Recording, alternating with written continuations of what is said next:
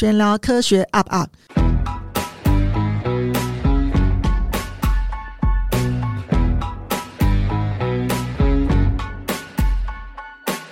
我是刘璇老师。然后我们很开心再度请到于小平教授来跟我们分享。那我们今天这一集当中呢，我们最主要就是我们要谈到，就说我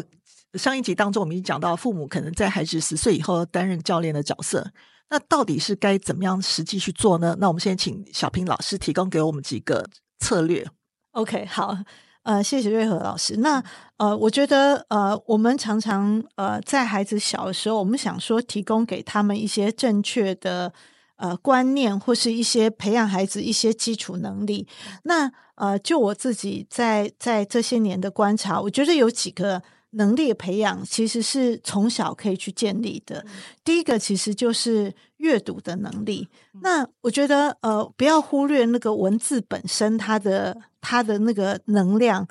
其实我们现阶段孩子因为太常看这个所谓的平板啊，看影片啊，那其实我们都忽略了这个文字阅读过程中孩子的想象力。像呃，你可以想象说，今天当孩子在阅读一个举例《哈利波特》的时候，他可以去想象到底那个，例如说这个这个呃，例如说他穿越，他是怎么穿越的？他如何透过一个所谓的呃什么港口药，就可以从 A 地转化成 B 地？嗯，其实我们现在在谈到量子力学的时候，谈到这个所谓的这个我们以为想象的这个物质空间，已经跟我们以往是很不一样的。对，所以我想说，如果今天孩子在透过这些文章，呃，这些呃这种小说，或是这些读本的这个阅读，它、可以开阔他的想象空间。这个东西其实是跟看一段影片很不一样的，因为影片已经把一个抽象的文字表达变成一个具体的影像，告诉孩子。有些时候其实已经限制了孩子的想象。诶，其实文字阅读部分跟创意的部分的大脑。使用区域是重复的，是是是，所以呃呃，我们曾经有一位教授，他就是在做那个文字的研究，嗯、其中谈到，例如说呃，这个同义字啊，或近义字，在跟创造力表现的相关，嗯、甚至很多时候一些这种所谓的远距联想的测验，也可以去检视孩子的这个这个创造力。嗯、所以我我我觉得阅读习惯的培养是从小应该。应该可以做起的。是家长会讲，老师，我们功课今天那么多，我们都学到半夜都写不完了，我们哪有时间看书呢？课本都看不完了。所以我觉得，就是如何在。嗯在学生的呃，第一个就是时间管理的部分，我们也是在培养的。嗯、例如说，今天鼓励孩子在什么时间点把什么事情做完，剩下的时间他可以自由去运用跟发挥。嗯、所以，这种可以自由运用的发挥，就是他可以鼓励他去阅读他喜欢的书。那我曾经有听过一个老师，他分享说，他的两个孩子，他说有的老师就会鼓励孩子在在联络本上的、嗯。回家作业就写上，比如说，哎，挑一本你自己喜欢的书来阅读。嗯、有的孩子真的他会挑一本自己非常喜欢的书，嗯、即使要花比较多的时间。有时候家长在旁边很焦虑，哎，九点应该上床了，嗯、你还在看书。啊、但事实上，你可以想见，就是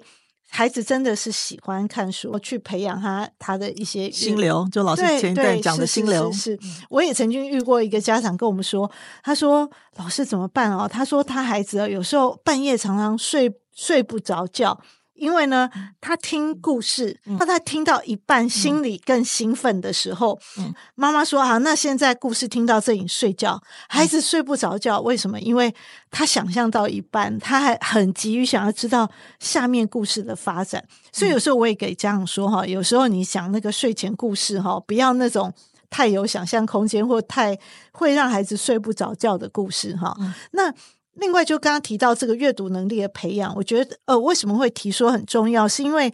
很多孩子，例如说呃，像我们近期看到一些语资生，呃，我举在之前我呃在参加那个台中的独立研究的竞赛的时候，那时候一个小学六年级的学生，他一开始我我我我在口试的时候问他说：“哎，你为什么会对同性恋这个主题有兴趣？”他从古代的这个像一本呃，一个是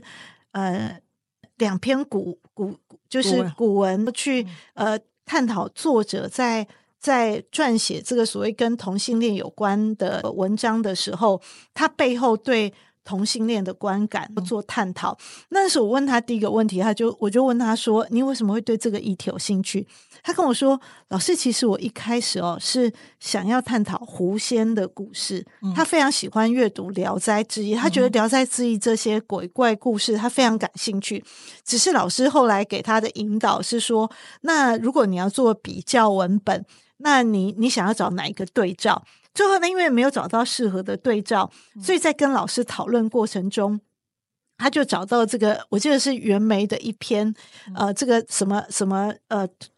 兔九郎吗？之类的一个故事，但是两个作者在。对同性恋的诠释其实很不一样，有一个是 happy ending，一个是比较负向的结果，所以他就针对这些文本，然后去做解析，然后顺便去呃这个分析这个作者背后的意涵，然后再从探讨这个作者对全同性恋的这个诠释等等的。那我就很惊讶，因为这个孩子只是小学六年级，他他在。非常清楚的去分析两个文本，而且对这两个文本里面的这个段落描述都都巨细靡遗。那今年又有一个作品，也我印象非常深刻，他是分析那个就是那个词帝李煜，是不是？他在分析他的作品，去归纳他他的呃他的词里面。某几个常见的字，例如说“梦”或是“花”或是等等这种这种词，它背后的意涵，他他在分析文本的时候，收集了很多李煜的词，呃，每一篇词的出处都介绍的非常清楚。也是一个国中生，口语表达能力非常强，而且他对这这个古文的诠释也非常到位。所以我，我在看到这两个例子的时候，我就发现说，其实很多的阅读能力的培养是来自于第一个是学生的兴趣，他想要了解这些文章内容，他自己会去再做更多的阅读。我觉得这个是很很重要的。那第二个我想提的是，其实我们这几年都非常关注那个孩子的。我们讲孩子的自学能力，就是自主学习的能力。可是，呃，我自己在做有关自学的研究的时候，我发现有一些关键因素，一个是来自于个人的因素，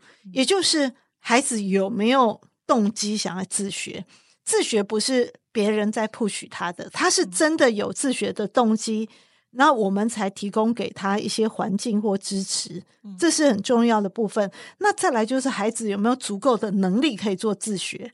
也就是说，今天如果他想要对他有兴趣的主题去研究的时候，他知不知道他想要去阅读研究的时候，他有没有策略跟方法？再来就是，当然也有跟技能有关的，所以我举个例子，当时我我邀请了十几位老师参加，从国小的、国中的、高中老师都有，我们总共十十几位老师，他们就开始进行，呃，他们如何在不管是社团或学生在做资优学生在做独立研究，甚至他们在那个自主学习课程带。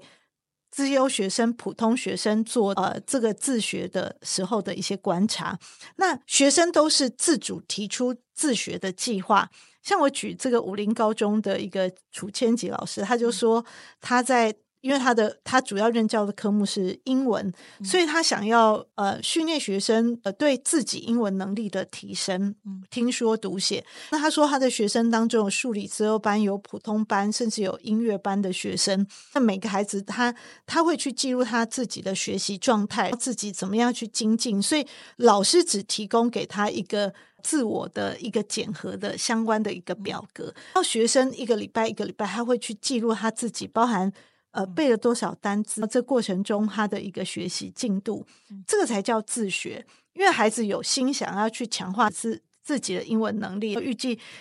呃什么时候考英检，牵扯到一个很重要心理能力，叫自我省察。是是是。是对，所以我觉得其实这个过程是是我说第一个是学生要自学，很重要是动机，他有没有兴有没有有兴趣想要学习的东西。那另外一个老师他也分享，他说这是一个国中老师，他就分享说他有一个学生很有趣，他想要一个普通班的学生还是自由班，我有点忘掉。他说他想要学唱日文歌，他说他想要自自己能够唱出一个日文歌，可是。他连日文都不会，所以这个孩子为了要达到这个能够唱日文歌的目标，所以他就开始先学五十音，然后接下来就开始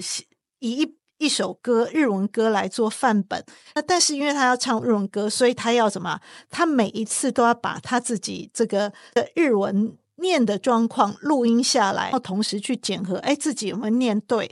所以孩子其实，在过程中，他也在找方法、找策略，然后去精进自己的能力。所以这过程中，刚刚提到，除了孩子有动机，他有目标，第二件事情就是孩子他也他也有方法来精进自己的能力，包含录音这件事，听他自己录音，听他自己有没有。日文有没有念标准？之后就开始唱，这个唱的练习，他也一样透过录音去去听。所以你们会知道说，真正如果真的有所谓的目标的孩子，他的自学能力其实是是可以很快速的提升，因为他有他想做的事情，他有策略、有方法。还有一个当然很重要，除了个人因素，就是环境。所谓的环境，当然包含这个支持他的，还有就是氛围。有没有包含家长给予的一些支持？然后有没有学习的这个氛围，都是很重要的事情。还有一个就是刚刚提到的调整，像老师刚刚提到，瑞和老师提到那个自我省察，他自己自己知不知道他自己现在的进度走在哪里？是不是应该要加快，或是应该要再做什么样目标的调整？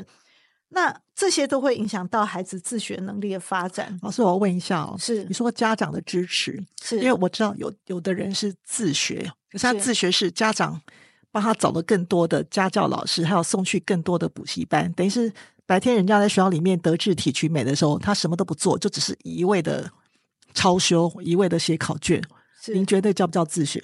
我我不认为这是自学，但是我知道家长有时候求好心切，会希望孩子超前学习。但是我要讲超前学习很重要，是孩子本身的知识基础够不够稳。我们过去其实有看过很多超前学习的例子，他到最后，呃，孩子的学习他只能最后透过慢下来，重新把、嗯、把啊、呃没有打好的基础重新打好。那我举个例子，我之前在高中有遇到一个学生，他也是曾经在小学呃跳级一年，国中跳学跳级一年，所以到高中的时候，他比别的同学小两岁进来。那我记得那时候我在高一呃遇到他的时候，他正好参加一次免修考试。那呃当时我们免修本来一学期一学期举办一次，那呃他就他就说他一次要申请一年。我跟他说：“你可以今年先这个学期申请，下一个学期下学期再申请。”他说他坚持他要申请一年。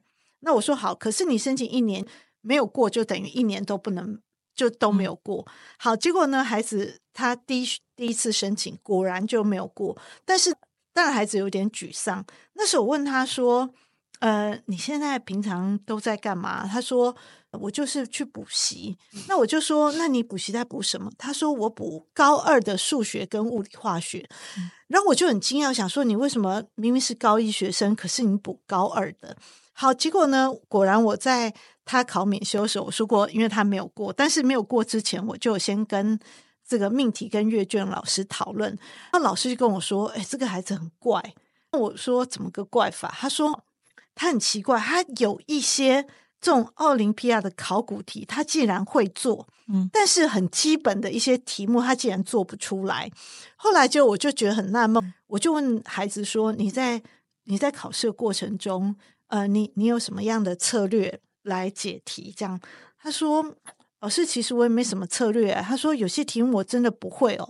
我就把我背过的公式全部背上去，就是见多识广。”所以我听完之后，我就吓到，想啊，怎么会用背公式的方式来解决问题？所以其实这个就是他在一开始基础不稳的问题。哦，所以后来就他在高一就只好重新修课。那他，但是他一下有提出哦，他他虽然一整年没过，但他一下他又再提出一下的申请，但也没过。二上提出申请也没过。考了之后也没过，但是到了二下，他开始过了，就等于说他从一年级开始慢慢再重新打基础的过程中，孩子毕竟是聪明的孩子，所以所以呃，都花了一年半的时间把他的基础打好之后，二年级、三年级他就开始考过。但是我我最近我之前已经其实很多年前已经发现，到到北车小学小学四五年级背着小学书包就去听高二物理。补习班就跟他讲说，你只要连续听四年就会背题目了。那我觉得这样进去，就算勉强进了所谓的科学班、数字班，其实我觉得就像老师会发生老师那种状况，或现在他们也用话术啊，跟七年级学生讲说：“哦，你为了提早进入什么科学班、数字班，所以你要先来修我们高高三的课。”那我觉得这个情况就有点，以我们专业人来看，这是一件很危险的事。因为如果要走学术的话，因为人生目标不是只考上一个某些班级。而已，而是你要走学术的话，学术的路是很久的。就像有一个天才数学家，澳洲的数学家叫陶哲轩，是是一个那个那个澳澳洲呃澳洲籍的呃大大陆后裔。当时他两三岁的时候就表现出天才的一些征兆了，因为他智商很高。但是学校说要让他跳级，爸爸妈妈是反对的。他说：“他说人生很长，不是在乎。”这个跳级怎么样情况？他说，因为他的人格特质还没有完整。你你让一个这么年纪小的朋友跟大自己好几岁的人在一起，他说那个人格特质没有完成之前，他说这样是很危险的一件事。后来后来爸爸妈妈是观察他的人格特质，因为他花很多时间在培养他们的品格，培养到最后他觉得他品格跟人人格健全的话，他才才放手让他去跑，是这样情况。确实如此。我们过程中发现，当然在我们自由学生里面，确实有一些这种我们讲超高智商或能力很好的一些孩子，他们呃有能力，真的有能力可以学呃这个高过他可能不止一个年级，嗯、甚至是两三个年级这些的课程内容。嗯、可是我们应该还要关注他的心理成熟度。所以在早期，其实台湾曾经一开始自由教育推动的时候，民国七十几年的时候。嗯当时很流行这个所谓的加速制，所以包含当时台大的教授的小孩都是那种很很很小，念到念到这个大学，大学对对。但是事实上，呃，我们今天再回头看这些孩子的成就。他不见得成就特别好，当然我我们并不是否认这样的制度或这个人，而是说我们希望在做加速的选择的过程中，孩子是是有很稳的基础，而且是有很很健全的身心状态之下去做的超前学习，否则的话会有一个问题，除了我刚刚讲学习不基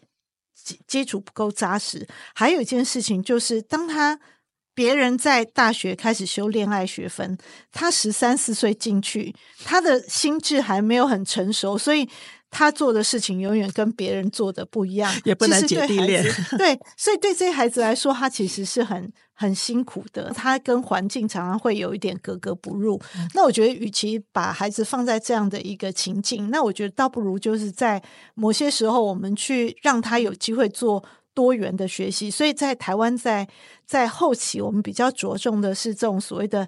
加深加广的这样的一些学习，就是充实制的一些学习。嗯、所以，我们像例如说，为什么会有独立研究课程？我们会有领导啊、创造这方面的一些课程。我们的目的就是让孩子可以有机会做更多元的学习，而不是要在短期内把把很多东西都塞给孩子。像我们在盖大楼的时候，哈，其实盖大楼的时候，像好多预售屋。他花最久时间其实是地基挖地基挖地基挖要挖很久。如果地基挖好了，地基稳固的时候，这时候往上盖高楼就非常快。是，是，是，所以这个其实也是一种教育的理论。你必须要把某些东西，你要把地基挖好了。而挖地挖地基过程当中，其实很多人是看不到高度的，就觉得哎，到底挖什么？你挖一层、挖两层，或甚至不挖都没有什么动。那应该叫什么豆腐渣工程？是没有在挖地基。所以我现在讲的其实也是说。其实我自己看过很多孩子，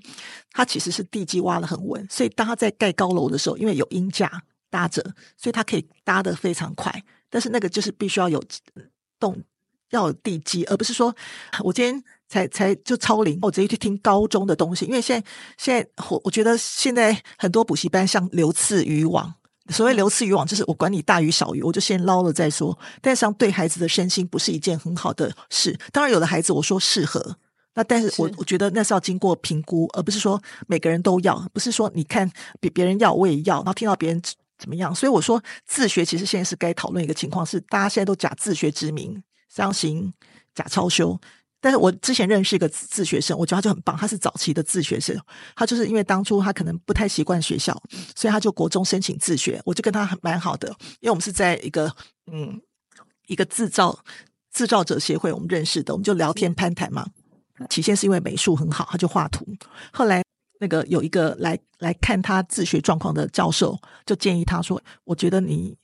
你还应该可以写程式。然后他就开始去接触程式，他自己看书、看网络，买很多书来看。他说他后来喜欢了，喜欢之后他一天写十八个小时。他说这个就是你要花时间下去，他就找到自己另外一方面的兴趣。好，所以我讲的就是说，这种才叫真自学。但是一样哦，家长会紧张。那我我记得那时候我有请过他妈妈跟爸爸在我们自由班分享心路历程。妈妈说，她刚开始的时候其实也不断的哭，她说就很害怕，害怕结果怎么样。她说，但是后来她就孩子跟她讲说，妈妈你放心，我自己有自己的路要走。我觉得这是个很健全的家庭。是，所以呃，我我我我觉得有一个例子是我自己个人现在想分享。我曾经有我有自己的一个要好的同学，那他的儿子也是在他国中的时候，他常常他儿子整天就跟他说好好无聊，因为他儿子哈在国一国二的时候，就是他有时候去他表姐家嘛，他就看表姐高中的教材翻一翻之后，他就说他懂了。嗯，那结果呢？当然他他呃，因为学学业不用太替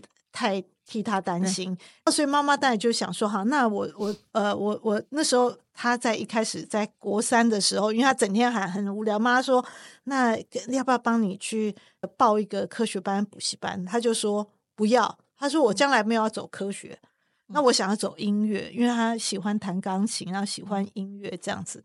他妈妈就就就想说：好吧，你既然不要报科学班，就算了。”结果那孩子在到科学班考试在前一两个月，他会觉得说，我还是去补一下好了。就当然因为太短时间，加上现在的科学班也有一些超修的部分，所以他后来其实差了一点点分数就没有上这样子。那可是呢，其实他他后来他刚开始说不要补习，所以妈妈就帮他去报一个，说他既然喜欢音乐，那我就帮你报一个钢琴班好了。孩子也很高兴，说要去钢琴班。那我要讲这个例子，其实是说明这个孩子其实他后来还是也进了数理自由班，当然他现在的表现也非常好。是我认识那位吗？有可能是，就是，但是我我要讲的是说，哎，不是，嗯、呃，我要讲的是说哈，其实孩子有时候他的志愿跟他想法其实是在转变的，我们不用在现在 push 他一定要接受我们的一些想法，但是呃，在过程中，我觉得当他需要，他自然就会跟你提出。那你也不用担心，因为我觉得他有些时候难免会听听同才、听听老师的建议，他的想法会改。但是，呃，我我我同学就跟我讲说，他的这个他儿子非常喜欢看小说，所以这什么东野圭吾的小说啊，这些他非常喜欢看。所以我要讲的是说，其实有时候所谓的自学，就是指学生有兴趣，他想要去。努力的方向，而不是我们帮他铺好的一条路去 push 他往前走。哎、我我今天我自己也刷了抖音，是我就看到一则，他说他他研究哈，就几部在对岸很烽火的小说，是他说那个卖了很多，赚了几百万，有好几部。他说就一调查后面的人都下下了，是那种什么上市上公司的老板啊、CEO 啊那些的，为什么他们都学理工科？可是他们有另外一个兴趣叫写作，是好，所以当然。这个写作赚几百万人民币，跟他们的身价上亿人民币比起来很小。但是问题是，哎，你有没有想过一件事？为什么他在百忙之中还可以写小说，而且写得非常好？因为写的是那种历史小说，像明朝那些事儿，就是一个是 一个上市公司的老板写出来的。是我我相信这过程中，第一个是来自于他们的兴趣，就像我们我们之前非常喜欢读侯文勇的小说，嗯、他写他的生活经验，写他的呃成长的过程这些等等，所以我我要讲的是说，这些孩子其实多才多艺，那。他未来他可能做很多事情，我们都可以预期都不会做太差。但是就是这就是他的人生，他写作已经变成他的一个兴趣了，这不是他谋生的工具。他写的是历史小说，可是他本身是一个科技人，是，因为对他来讲，他喜欢读历史啊，所以他很愿意他在写小说过程中把一些他他历史所读到这些年代啊发生的事情都结合在他的小说里面。所以我觉得这个这个反而。更让人在阅读的时候觉得是很像真的哈，引经据典。加上现在目前其实中国大陆的市场，这边也想跟家长分享。其实，在我们未来无法知道哪一个哪就孩子哪一个是我们未来的应该说未来的热门行业，现在大家看到的可能是、嗯、是什么科技啊、医学，谁知道未来医学会不会被取代？金融这些东西，对对，就是未来可能医学会被取代，因为未来可能有一个很好的一个扫描机器，你只要扫描之后就知道这个人病在哪里了。已经有华生电脑，就全世界的病例都在那个超级电脑当中，所以如果今天只是判断，当然可以。可是就等于是我们要培养孩子要有什么样的能力，不被电脑所取代。是，那当然我说过，呃，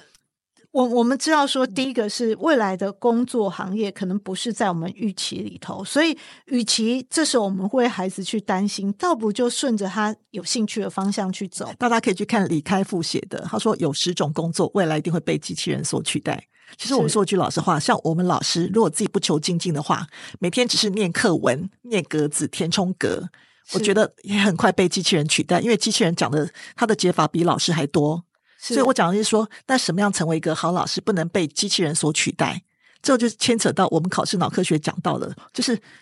呃，因为机器电脑其实都是很直、很精确的判断，但是人脑是模糊的判断，所以像这种情况，其实就是要培养我们这种能力，例如说换位思考、同理心、温暖，因为医生对病人的叮咛绝对不是机器人可以做到的。是是，那呃，这这个其实就是在为什么像医生这个领域跟这个行业，他们其实在很强调那个兴趣里面 S 倾向。所谓的 S 就是指 social，他需要很多对人的关心，对人的这个关注。其实很多的病人他不是真的是生理生病多严重去找病人，他的去找医生，他的目的其实是是想跟医生聊天。对，想要去医生能够赋予他一些关心，尤其是当他抛出一些呃他无法判判别的问题，然后等等，他希望医生可以帮他去做一些分析。对，所以我要讲的是说，其实我我们在在未来的工作上面，不见得是是现在你看到热门行行业，将来还是，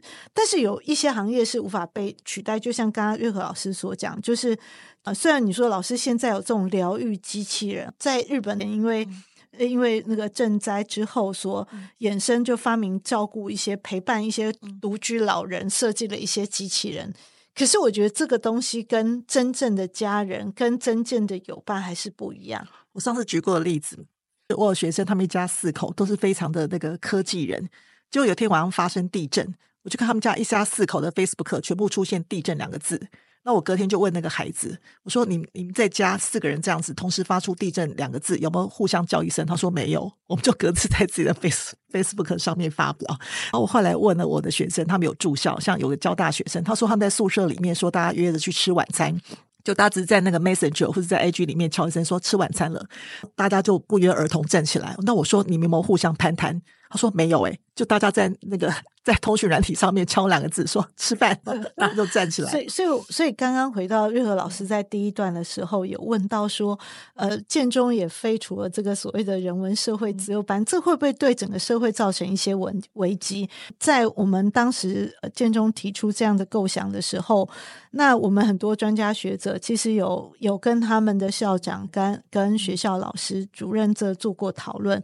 那我们希望说，尤其是这些所谓的精英高中。然后我们培养我们台湾这些优秀人才的这样的一个学校，它应该也要秉持所谓的教育相关的。我们讲说教育这样的一个一个精神，也就是呃，第一个是我们希望是培养孩子的这个人文社会素养，那包含这种对文学的这种这种敏感度，包含对社会的关怀度，我们不能只有。只有理工科，我们不能所有东西都从逻辑思考去做判断。我们有很多其实对整个生活的关怀，对所谓人的关注，应该也要被持续去去去，呃，我觉得是提倡的。对，所以像呃，台湾其实在这几年，因为我自己负责，像我自己在特殊教育系。那我们其实系上还有另外一个比较大的领域，其实是身心障碍教育的这个部分。嗯、所以，其实在，在在这个弱势群体的关怀，大概也是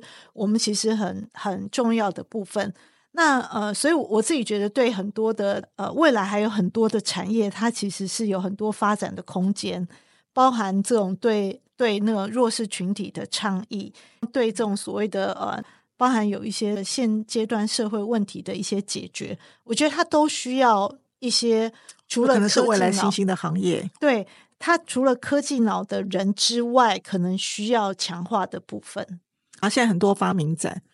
呃，参赛者就是根据。呃，可能有需要，例如说，可能银发族，可能是呃有身心障碍的人，如何去协助他，这也是一种行业啊。是是，所以所以呃，我我觉得呃，我们呃，在我我讲说，我们这些只有孩子在长远的发展上面，我们其实应该关注的是包含他的才能发展，我们应该关注的是他如何成为一个健全的个体。健全包含说，他除了他应该具备的能力这些。之外，他还有来自于他对社会的关怀，他来自于他对自身以及生活周遭事情的关注。所谓自身，就是包含他自己到底快不快乐，对他未来生生活满不满意。我们之前因为科学班做了一个追踪，因为已经有第一届毕业生到现在已经十年，那我们那时候做的一个他们现在生活满意度的调查，其中我们发现就是，尤其是。女学生特别关注的就是她有没有，她虽然已经进入职场，她关心的问题是有没有一个知心的友伴，所以他们比较关心。当我遇到困难事的时候，我有没有没有人可以跟我谈心？所以这些问题其实凸显了，让我们知道说，呃，不是只是经济生活满不满意啊，或是学术领域发展的如何，还有一个部分来自于他们在生活上面，他们是不是满足的。自己有没有得到一些心理的慰藉？所以，所以，身为就是我觉得对呃自由教育这一块来说，我觉得我们不应该只是关注的是那个，尤其身为家长，我们不应该只是留意孩子在认知学习，然后在那个生理上面的需求，我们应该更关注的是他的心理层次。呃，今天在学校生在学校开不开心？他有没有在学校遇到？这个交到好朋友，嗯、那呃，今天他们呃老师谈了什么主题？他今天觉得非常有趣。那我觉得这些都是我觉得身为家长，有些时候我们可以关心孩子在校园生活的点滴，让孩子其实了解说